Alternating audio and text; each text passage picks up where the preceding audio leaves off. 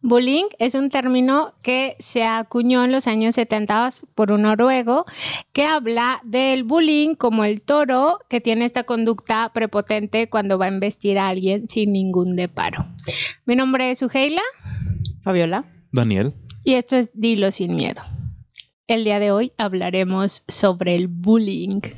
El bullying. El bullying. Mm, Me tardé en esa Alguno. Para escribir bullying. bullying. Palabra complicada Bullying. Situación más complicada todavía. actualmente. ¿Sufriste bullying? Fíjate que, eh, bueno, hay algo muy interesante porque se dice que para que sea bullying tienen que, tienen que existir tres características. Una, que eh, tiene que ser como una agresión eh, intencionada, eh, tiene que ser sistemática O sea, y... que se repita. Ajá, sí, que se repita de forma constante. Si no, solamente sería como un, pues como un conflicto, ¿no? Una Y tiene que haber, ajá, y tiene que haber también como cierto, cierto poder que ejerza alguien, se da pues sí entre, entre pares, porque lo dice, ay, es que me bulió, cuando igual, no sé, te hizo bro- una broma o te dijo algo, pero, y luego se suele confundir mucho. Entonces, mm, sí, creo que sí, porque, bueno, es que ahorita me estaba acor- acordando si cumplía con, con esos requisitos, La sistemática. pero sí, había una niña que me molestaba mucho y yo estaba ¿En qué bien grado? mencilla, como en segundo, tercero de primaria? Estaba chiquita, es que yo era muy seria, muy introvertida. Eras. Soy, Eras, eras. Era. Entonces mi mamá siempre me regañaba, así es que porque te dejas, que no sé qué yo, mamá, hay que poner la otra mejilla. Oye, a mí fíjate que me sorprende mucho esta característica de los padres, tanto como, bueno, de generaciones anteriores como de estas nuevas generaciones, porque yo tengo amigas incluso que dicen, amigas con hijos, que dicen, no, es que yo prefiero mil veces que mi hijo, mi hija sea la bulleadora a yo tener que lidiar con los rollos de que le hagan bullying. Entonces, o sea, por ejemplo, ahorita que estás diciendo que tu mamá que se enojaba, que te decía que porque eras tan dejada y no sé qué, me sorprende, o sea, en realidad como padres, o bueno, como personas que queremos a otras personas, no estamos dispuestos a ver que son los abusados, la gente que queremos. Es como este, no te dejes, pégale tú también o... De hecho, mi mamá me acuerdo que me ofreció, había, no sé en qué catálogo, eh, una cadenita que me gustaba mucho y me dijo, si a la otra esa niña te hace algo y, y tú te defiendes, eh, te voy a comprar esa cadenita. Pues ándale, que me acuerdo que estábamos eh, en clase de danza y no sé qué me dijo. Y yo volteé y le di una cachetada. Me pasé, me pasé. Lo reaccioné luego, luego, pensando yo creo en la cadenita. Sujeila Ibarra dando Sí. golpes. Fue, es la única vez que le he pegado a alguien, bueno, y a mi hermana. este, y ya jamás, jamás me volvió a decir algo y hasta nos hicimos amigas, nos hicimos muy buenas amigas. Se llamaba Carla. Ya no la ves. No, no, ya no la vi nunca porque, bueno, era cuando vivía en Cuauhtémoc, Chihuahua. Este, pero sí, de ahí nos hicimos amigas y hasta iba a su casa y todo, fíjate nada más. Es que es muy sorprendente, o sea, últimamente es esto, ¿no? El bullying que se acuña por el toro, que va sin medida, porque muchas veces, o muchos de las personas de las autoridades eh, que presencian este tipo de cosas, llámese maestros, llámese papás, pues nunca entienden el hecho de por qué el niño que hace bullying hace bullying, ¿no? Y entonces como que siempre la explicación es sufre en casa, tiene problemas en casa, en casa no lo quieren, en casa ve algo en ti que muy probablemente envidia, etcétera, etcétera. Quiere canalizar esa ira de alguna forma. Y, Y tú eres que- su canal perfecto. Y hay que diferenciar también, o sea, como esta agresión eh, que es intencional y, y se da de forma repetida, ¿no? A aquella agresión que es como más esporádica, ¿no? Que a lo mejor se dio la, la situación o no sé, luego la burla, la humillación, porque se cayó, porque pasó como algo, ¿no? Pero entonces ya, no se repite. Este, pero no, no sé si ustedes si llegaron a sufrir bullying, alguna Sí. experiencia. Es que es como, me imagino que para la persona que hace bullying es como esta situación de sentirse superior a alguien, de sentirlo dominado, que lo... ¿Qué El sentiste cuando lanzaste ¿no? la Sí. cachetada? Se, em- se empodera. Empoderada. En empoderada. Bueno, en aquel momento En creo que no era, no era como una palabra muy utilizada. ¿Dónde está esa Pero sentí como Ya que. O, o sea, ya como que me hacía cargo de mí, o sea, como que me defendía, ¿no? Insisto, ¿dónde está esa Sujaila? Y sí, ¿ya dónde quedó? Ay, ahora tantas que me hacen. Es que sabes que aquí hay algo muy interesante. Dentro del bullying hay tres vertientes bien interesantes. La primera es el bulleado, en este caso la víctima. Sí podemos hablar ya después de que hablamos acerca de las victimizaciones, sí son víctimas, ¿verdad? Sí. Sí, porque están en una situación de vulnerabilidad, ¿no? Y hay un- una situación de abuso por una jerarquía de poder. Entonces el segundo jugador sería el bulleador en este caso. Sí. Y el tercer componente, Ah, chisco. que es muy interesante, es el que vas a comentar, ¿no? Como- Bueno, en mi punto muy peculiar de vista, creo que el bullying, porque ya en, en zonas de trabajo se llama movie, pero igual en cualquiera de las zonas, eh, siempre hay como un coach que es el tercer jugador, ¿no? Padres, maestros, este, como la figura esta de autoridad con la que puedes ir a lloriquear o a la que le puedes ir a decir qué está pasando y, y que te puede como que en este caso defender. Entonces, como que todos conocemos siempre la postura de, de la víctima, ¿no? O sea, la postura de la víctima es este daño que le hacen, el daño que, que genera, ¿no? Porque, bueno, Daniel, ah, dentro de las pláticas que hemos tenido, pues ha sufrido bullying de, de secundaria. De secundaria, primaria, prepa, carrera. Pero, a ver, pero jamás te defendiste. Lo que es primaria y secundaria no. Ya a partir de prepa y carrera ya era sangre de por medio. Sí, ya Sí, ya- reaccionabas. Ya era reaccionar, pero sí todo lo que fue primaria y secundaria fue una etapa muy tormentosa para mí. Oye, porque aquí yo, bueno, yo me refería al tercer componente que a veces dejamos de fuera como en el análisis de este fenómeno del bullying, que son los espectadores, porque no hay un público que sea pasivo, sino que luego también este, estos espectadores tienden a intensificar también la situación. Si lo han visto luego, son los que empiezan ahí como a animar, o sea, en lugar como de de, de, de calmar, de mediar, de oigan, no, esperen, tranquilos, no. O sea, se ponen y ay, sí, dale, y va, y no sé qué, y hasta graban y suben videos. Pues este ya podría ser la- el cuarto componente también. Fíjate, déjate digo, por ejemplo, yo bullying sí sufrí. Y toda mi infancia y hasta la fecha he sido una hermosa bolita de grasa. Ay, Hermoso. cállate, cállate. Es una exagerada. Y entonces, o sea, la verdad es que el bullying siempre ha sido como parte de mi vida. La verdad es que a partir de esto primero adopté como el papel, bueno, así decía mi mamá que era, me decía mi mamá Juana Gallo. Y luego todos mis hermanos me decían Juana Gallo, pero no era por el, o sea, el bullying que me hacían no era por Juana Gallo, o sea, el bullying era porque como sufría bullying, o yo no me dejaba. Entonces yo reaccionaba y yo pegaba, yo golpeaba, yo pateaba. Y entonces, o sea, que mi mamá siempre era el pleito de que pues esta niña que la que la castigan porque ya se peleó, porque ya se agarró de la greña, porque no- y era Juana Gallo. O sea, mi mamá siempre fui Juana Gallo, porque aparte en la casa también mis hermanos me molestaban y con mis hermanos también era bien gallito. Y a la fecha, o sea, me fastidian o algo, ya no me fastidian por el peso, este, pero sí, no sé, en el trabajo, proveedores, clientes, demás, o sea, soy bien gallo, soy bien... Nada ¿Qué, dejada. qué? Sí, Eres sí, la sí, soy bien. ¿Qué, qué, qué? Este... Pero a ver, o sea, entonces, eh, en público mostrabas como esta parte de no, no, no me afecta y no me dejo y no Indio me fuerte, importa. rima y, fuerte. ajá, y en empoderada, pero luego Tu frase favorita. sufrías, Sí. pero lo sufrías por dentro, o en la casa llorabas, o era como de En "Ya mi no casa estaba prohibido llorar. escuela". En mi casa estaba prohibido llorar, era de nenas llorar. Yo me tenía que subir a la azotea llorar. Pero, pero eres una nena. Mm, ah, sí, Tampoco se te permitía llorar. Sí, era nena. Ah, perturbador lo que acaba de hacer Fabiola. Ok, qué bueno que no vieron esto. Ok, no, no, no, no, no, va, va, va, va, va. Este, no, ¿sabes qué? Siempre he tenido como que esta actitud muy como renuente, como los sentimientos no existen, los sentimientos son para tontos y así, ¿no?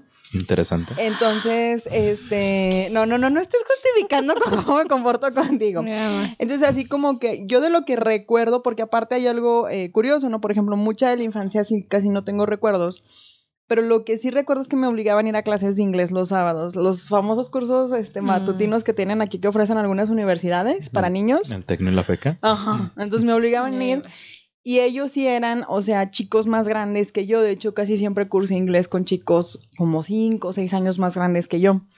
Y era muy frustrante y sí me acuerdo, o sea, sí yo recuerdo dos, tres veces que me llegué a esconder en el baño, no sé, no me encontrara mi mamá para que no me hiciera ir a clases de inglés. Mm. Pero sabes que te lo digo o, busco los componentes por, por algo. Por ejemplo, eh, llegué a ser eh, víctima, por ejemplo, yo de bullying y pues ustedes ah, platican que también. Sí. Entonces, la primera pregunta que les tengo a ustedes es, ¿ustedes ubicaron alguna vez que a otra persona le hicieran bullying? Sí, la verdad yo sí. En, en el círculo, pensando en la primaria, había también otro compañero que éramos así como que los más tranquilos, los que no nos gustaba. Bueno, de hecho a mí nunca me gustaba el fútbol y todos, todos estos deportes y todos se juntaban a jugar fútbol en el receso. ¿No te gusta el ejercicio, cielo? Ah, sí, sí me gusta. Ahora, bueno, ahora ya me gusta. ya le gusta. Pero bueno, el punto aquí es que yo me quedaba aislado y también había otro compañero que se quedaba aislado. O sea, cada quien en nuestro lado y como que nos hacían nos tiraban esta clásica carrilla, este, este bullying, y también se iban contra él en aquel entonces. Nada más que la diferencia, y quiero aprovechar para mandarle un saludo a una persona que ya estuvo aquí en, en Dilo Sin Miedo, a Daniel Silva. Él siempre me, me defendió y cualquier persona que me ponía un dedo encima terminaba con sangre. Es que es lo que te digo, porque luego muchas veces uno no quiere como que visualizar que en algún punto de la vida fue espectador y cuando tú fuiste espectador, en realidad, ¿qué hiciste? Ándale, eras parte de, porque de hecho ahorita lo que se pretende, porque casi siempre es como esta atención a la persona que fue agredida. Más bien, o sea, él fue, él fue el que sufrió el bullying. Entonces, como que es el que, que, que pudiera recibir un tratamiento. Y se deja fuera como al agresor y no se trabaja con el grupo. Por eso ahorita lo que se busca es como implementar más acciones que favorezcan como el, el cómo se da esa dinámica de grupo. Porque, aparte, o sea, el grupo te está diciendo algo, una falta de empatía muy fuerte, o sea. Y, y, es que sabes que luego también existe este temor como digo, hay ciertas edades en las que quieres sentirte parte del grupo, quieres pertenecer. Y entonces, sí, e, están como estos chicos que a lo mejor son, son los populares, este, e, e, entonces pues quieres quedar bien con ellos, ¿no? Y entonces pues no dices nada, te callas. Entonces luego también a veces en grupo te empiezas a permitir ciertas cosas que en lo individual no te permitirías. Entonces igual tú dices, ay, eso está mal y no está bien y pobre, está sufriendo, pero no te atreves como a, a levantar la voz o a llevar la contraria o a defenderlo, ¿no? Porque luego es Ah, porque luego también es tu temor. o, es el temor de que también pues te vayan a, agredir a ti, ¿no? Déjate digo, mira, bueno. O sea, e, e, eso fue como que la vivencia que yo tuve de pequeña, la vivencia que todo, o sea, cuando incluso cuando Daniel me platicó de sus experiencias, pues lo que vivías y demás. Pero fíjate, ya después, o sea, yo te hablaba de un cuarto componente y me atrevo a hablar del cuarto componente porque uno, tu mamá te lo dijo, o sea, ¿hace cuántos años estuviste en tercero de primaria, Sujela? Sí, hace algunos. Hace algunos, poquitos. y tu mamá te lo dijo, ¿no? O sea, o te defiendes o. Y si te defiendes, te compro o estás, ¿sabes?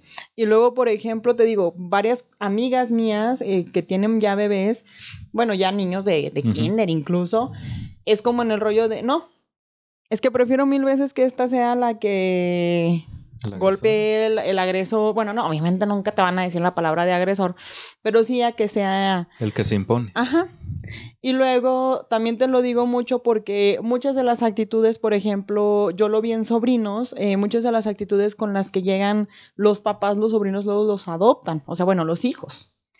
Y el cuarto, muy interesante, o bueno, el siguiente componente es cuando yo empecé a dar clases, o sea, realmente te das cuenta que tú como maestro terminas siendo como el espectador que queda como en segundo círculo porque pues obviamente tú no vas a estar aplaudiendo al niño por más, de repente sí se avientan unas bien graciosas, neta. Oye, pero eso que dices es interesante porque a veces también los maestros o los padres de familia luego hacen ciertos comentarios o ponen en evidencia alguna situación y eso se presta a que los demás... Eh, ah, no sé, se burlen, humillen. Yo lo veía como maestra y era ya maestra que me tocó suplantar ahí por ahí alguien en, en nivel universidad. O sea, ya era grande, ya eran grandes los, los, los, los, los niños, ¿no? Los niños. Pues era, es que eran niños, porque mira, quieras o no, de todas maneras tienen, o sea, sigues teniendo actitud de niño en la carrera. Sí. A los 18, 20 Sí, como años, o sea, estudiante, ¿no? sí, de estudiante sigues teniendo como que actitudes muy inmaduras. A mi punto de vista, la persona que hace bullying se me hace una- un ser humano muy inmaduro. Porque yo no veo la necesidad de meterte con la vida de otra persona si tu vida es feliz. ¿Sí me explico? ¿O será acaso que yo siempre anduve como que súper metida y sumergida en... Ocupada, ¿no? ocupadas en ocho mil ocupaciones y me acuerdo que desde que era niña. O sea, desde la primera yo me acuerdo que los sábados eran vespertinos de inglés y luego en las tardes mínimo eran cuatro clases o tres. Me acuerdo que de ley era cerámica, pintura y danza folclórica y teatro. Toda la semana. Ah, Mira más. Ani. Y luego ya en la secundaria, pues ya en la secundaria fue música, pero música de camerato. Entonces, o sea, ensayábamos casi cuatro horas diarias. Y los sábados, pues seguía haciendo cochino inglés. Ay, cochino inglés. ¿Qué tienes con el inglés? Ay, no. Y, no, ay, no. ¿Qué No, no llores, tranquila. En la prepa fue lo mismo, o sea, en la carrera fue la doble carrera, ¿sabes? O sea, pero siempre estoy tan embotada entre asociaciones civiles. Ah, porque no en la secundaria fue como mi incursión a, a las asociaciones civiles. Entonces ya los fines de semana, sábados y domingos eran asociaciones civiles. Pero a ver, tú cuando, o sea, en, en esta parte que igual te tocó sufrir bullying, cuando tú lo llegaste a presenciar, eh, ¿interveniste? No, No. no, y es que eso es lo preocupante realmente. O sea, porque cuando yo lo llegué a presenciar, yo lo llegué a presenciar ya como figura de autoridad, como maestra.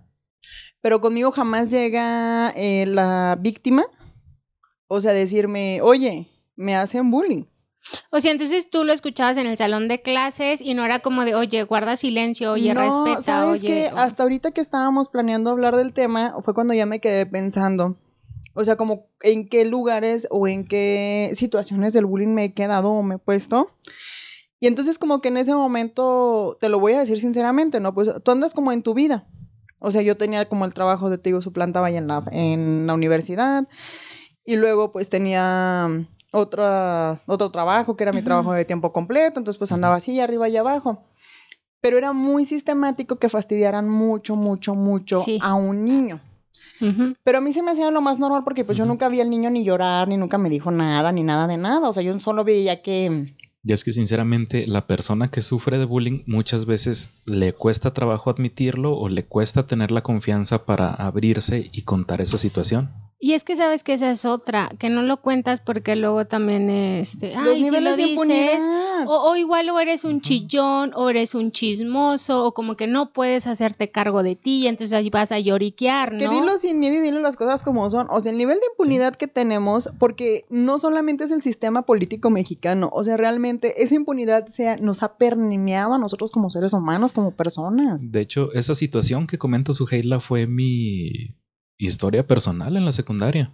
De... Soy la maestra que nunca te hizo caso. No, no, o sea, yo era de, ok, no me pegues o me hacían algo y como en ese entonces mi madre trabajaba ahí, pues a mí me, me protegían, me cuidaban, pero otra cosa era a la salida. A la salida era cuando ya me, me agarraban, me arrastraban por los campitos y Y el, el grupo, o sea, estaban como estos Sí. espectadores que luego tienden a intensificar y a magnificar la situación, ¿no? Sí. en lugar de, de irle a hablar al maestro, irle a hablar a alguien. sí, ¿no? es como los, los que, uh, mira, le están pegando, los... Oye, porque luego también te decía de esta cosa de que la gente sin qué hacer y que sí se me hace una actitud medio inmadura a pesar de que se puede vivir desde los ocho años con los con el buleador, con el niño, no desde el kinder, que, que el niño sea buleador. Daniel tiene 30 y muchos años y yo tengo 20 y muchos años y, y a la fecha Daniel y yo tenemos nuestro propio buleador personal de relación, ¿sabes? O sea, Sí. yo no sé quién chingados es y si nos está escuchando, un saludo muy atento. Atento y chingate. No, Bueno, re. ya, ya, ya, ya, ya. Pero es una persona que se, o sea, yo no sé qué sentirá la neta, pero se fascina mandándonos mensajes anónimos y de repente sale con cada, ahorita está la, la nueva que tiene, según él, un talismán en el panteón y en el talismán en el panteón estamos embrujados. Que nos está haciendo Que brujería. nos está haciendo brujería con su talismán en el panteón.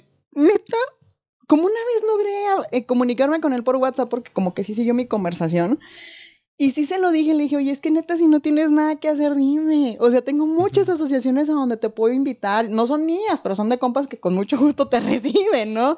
Y es que es esto, o sea, el punto aquí es que cuando alguien hace bullying es que su vida es demasiado aburrida y busca meterse en la de los demás. Es que sabes que son diferentes situaciones, porque luego también ya conociendo ciertas historias de las personas que ejercen bullying, es como esa parte en la que a lo mejor eh, mi papá pues me golpea, ¿no? Y mi mamá también me grita, entonces como ante ellos no puedo defenderme, no puedo hacer nada, entonces canalizo de mala forma como eso hacia pues hacia mis compañeros, ¿no? Y entonces voy y me desquito con alguien más. Y, esa es la que la mayoría de los sociólogos tienen. La mayoría de los sociólogos tiene bien identificada este punto de, de este de, esta expresión de bullying. La mayoría de los sociólogos, de los psicólogos y de los psiquiatras te lo dicen. Sí, hay, hay algo. Porque claro que luego surgen también estos comportamientos, no sé, violentos que se dan en algún momento, en donde van rotando como estos roles de agresor y agredido, ¿no? O sea, que, que, se da luego mucho en los salones de clases.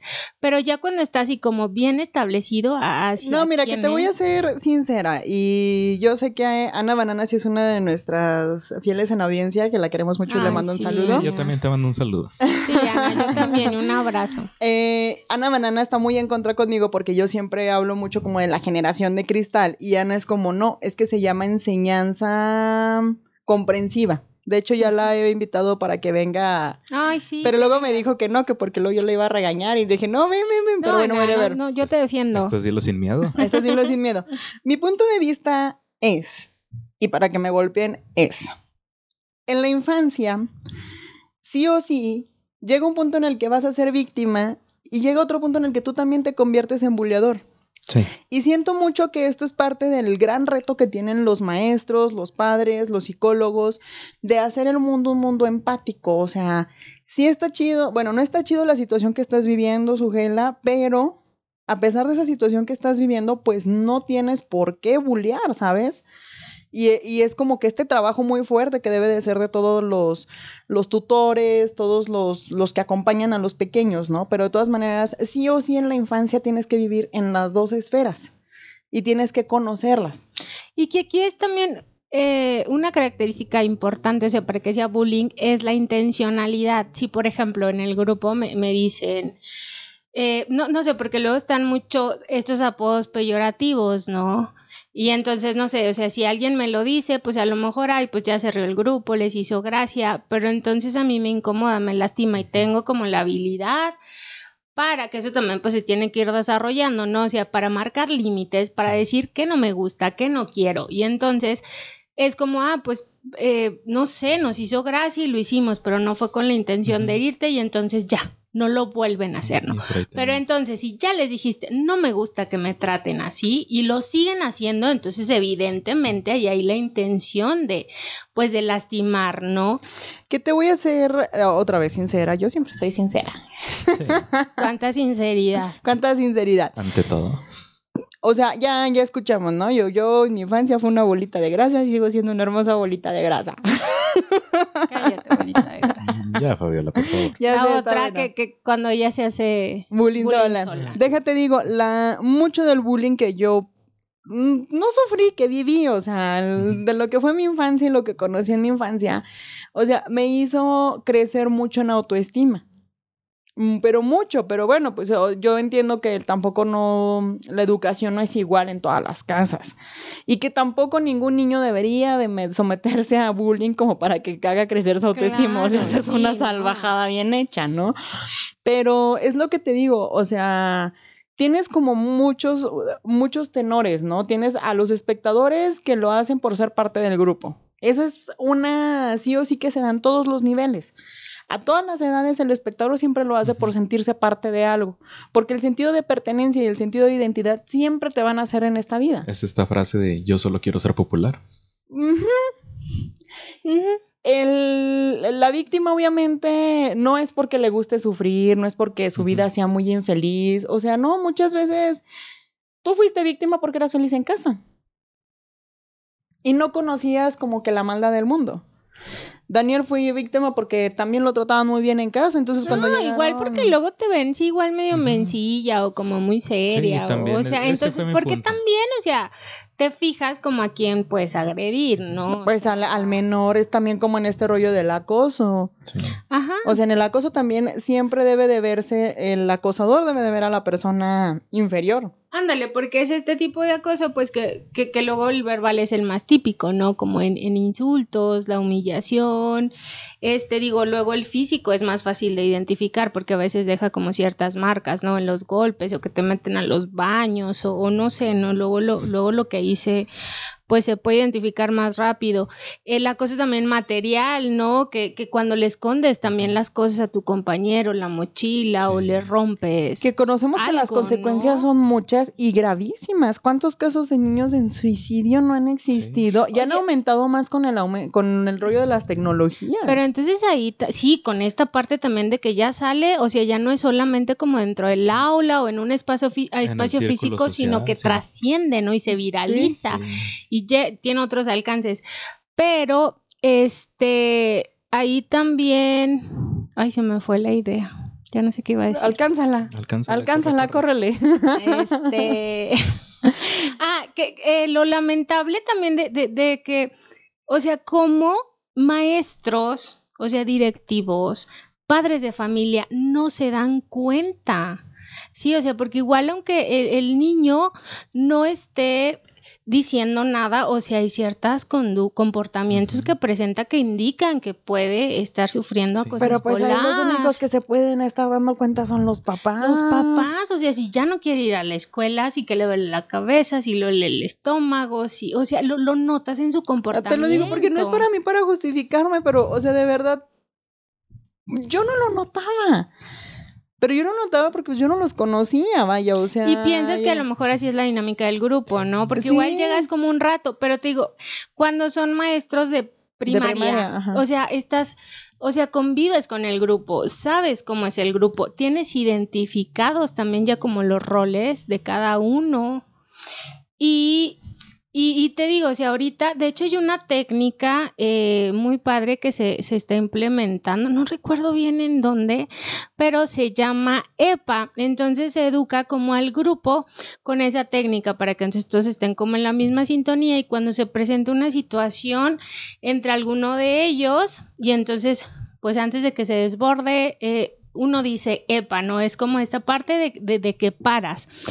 Y eh, bueno, el EPA son siglas que la E eh, tiene que ver con la empatía, la P con el problema, hay que definir el problema, que fue lo que lo, que lo generó, y la A con una alternativa de solución. Entonces es como sentarlos y entonces a ver, o sea, ¿qué, qué fue lo que pasó, no? Porque es como la parte de cuando puede ir iniciando antes de desgastar las relaciones que causen más afectaciones, poder, poder parar. Y sobre todo también pues implementar en las escuelas también como ciertas entrevistas también con lo- los, los que se pudieran estar dando cuenta que algo está sucediendo, porque a lo mejor ellos no van a buscar cómo hablarlo, pero entonces tú tienes que darles los mecanismos de que, ah, ¿sabes qué? Este, puedes acudir, eh, no sé, con, la, con trabajo social eh, para eh, poder, no sé, poner alguna, pues alguna denuncia, ¿no? De alguna situación que tú estés identificando. Pero ahí sí es muy importante, pues darles como estas herramientas, mostrárselas, porque si no, luego, bueno, ¿a ¿dónde acudo, no? Porque a veces no siempre tienes la confianza con los papás. Te digo, yo con mi mamá pues le conté, ¿no? Mamá, que llegaba llorando, ¿no? Es que me pegó, me dijo, no sé qué. Y entonces ya mi mamá me, pues me decía, pero cuando no lo dices, entonces te digo, o sea, se va, pues se va acumulando, ¿no? Y sí tiene afectaciones. Digo, a ti qué padre que te ayudó a fortalecer tu autoestima, pero a otros les, o sea, les, les baja, les lastima la autoestima. Sobre todo. Claro. Creo que lo más importante aquí es generar comunidades empáticas. Sí, es la empatía. Eh, no creo que debas, te digo, porque a mí me tiene muy sorprendido, sigo diciéndolo, lo repito, estas frases de mamás que escucho de prefiero que mi hijo sea el que golpea, que él lo golpeen. Este, frases como esas, frases como defiéndete, frases como no te dejes, frases como no, no me parecen, ¿sabes? O sea, a mí nunca, voy a decir la frase favorita de mi jefe, no me cuadran.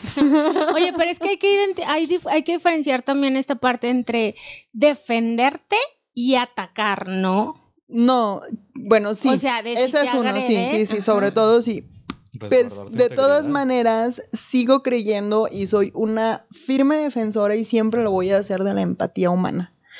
Siento yo que sí, como, bueno, yo actualmente no tengo hijos, este, pero sí soy tía. Este, soy tía, ya no soy maestra, gracias a Dios. Pero también soy, este, bueno, en mi trabajo me dedico con los, trabajo con los recursos humanos, o sea, es mi mayor fuerte eh, de, de lo que hago es trabajar con los empleados Cuidas niños. cuido niños. Entonces, creo que aquí como el secreto o, la llave no está entre decir te defiendes, protégete eh, o la dignidad o etcétera. Creo que aquí el secreto es generar eh, este, comunidades empáticas. Sumamente empáticas, es lo que se necesita, o sea, que sientas que la otra persona como tú vive su vida, tiene sus batallas, tiene sus dolores, sufre, o sea, no solo tú sufres, no solo a ti te hacen daño, no solo contigo están mal, o sea, también la otra persona sufre. Entonces creo que mucho este mundo lo que le ha faltado y lo que ha carecido y por lo que está tan dañado es por la falta de empatía. Es decir, la gente piensa que, que como yo vivo, este, todos viven. Todos. Y la burbuja que yo tengo es la burbuja que todos o que solo yo tienen. importo, ¿no? O que yo solo lo que a yo me pasa sufro, o solo a mí me pasa, ajá, entonces tú vives muy bien. Porque incluso la escena típica que nos ponen todos los psicólogos en donde el buleador este, lo golpean en casa y al niño que es víctima es muy, o sea, en casa sí lo quieren, no. No sabes, o sea, de verdad no sabes si al niño que, que- que también que bulean también llega a casa con una situación en donde sí ya no sabe ni dónde resguardarse. Claro, y, y está ahí manifestando también algo que está pasando, ¿no? Porque, ah, o sea, porque aquí hablamos como de niños. Digo, ya eh, los jóvenes, pues igual ya, ya tienes como más elementos para poder responder de una forma más asertiva a esta situación. Yo creo que también y nosotros seguimos pero- sufriendo bullying. Venos. que todavía pasa. Pero como niños, o sea, ni siquiera hay como un nivel de conciencia y a lo mejor no alcanzas a ver que con estos comportamientos, entonces yo la lastimo, ¿no? Y ahí por eso es muy importante como estos adultos responsables que acompañan para poder intervenir, ¿no? Cuando no son como la- las formas, entonces es como, a ver, parar, ¿qué está pasando? Y entonces esto de la empatía es importantísimo que se tiene que ir educando de- desde pequeño, ¿no? Integrando también para que ellos pues se den cuenta que lo que hacen, lo que dicen, impacta en el otro. Tienes Y lastima al Ajá, otro y entonces, o puede sea, ser y- y- bueno o y malo. Puede ser como de forma positiva, o sea, porque estos, estas formas, o sea, de, de- afectar al otro negativamente, ¿no? Porque te digo, a veces no, no vemos, solo se repiten como estas conductas. En casa me golpean, me gritan, me rechazan. Ah, porque la otra es la exclusión. Que también es otra forma, ¿sí sabes? Sí, de Entonces, bullying. igual, no, no, no, no te grito, no te humillo, no te pego, pero te excluyo, te ignoro. Eh, Pero sí me explico en esta parte, o sea, porque muchas veces eh, quieren hablar de empatía y quieren hablar de empatía nada más con el buleador. Eh, pero la empatía también existe para la víctima.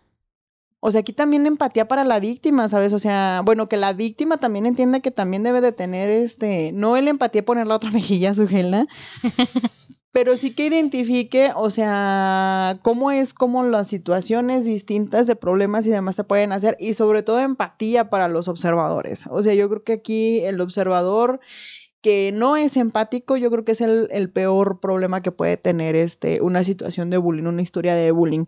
Pero bueno, la verdad es que ya no vamos a seguir hablando porque luego aquí me voy a saltar enojada y llorando y demás porque no hacen ciudadanos empáticos y ya me estoy harta. Entonces, pues ya mejor. Relájate. Mejor hay que ver cómo. Así que mejor nos vemos en la próxima.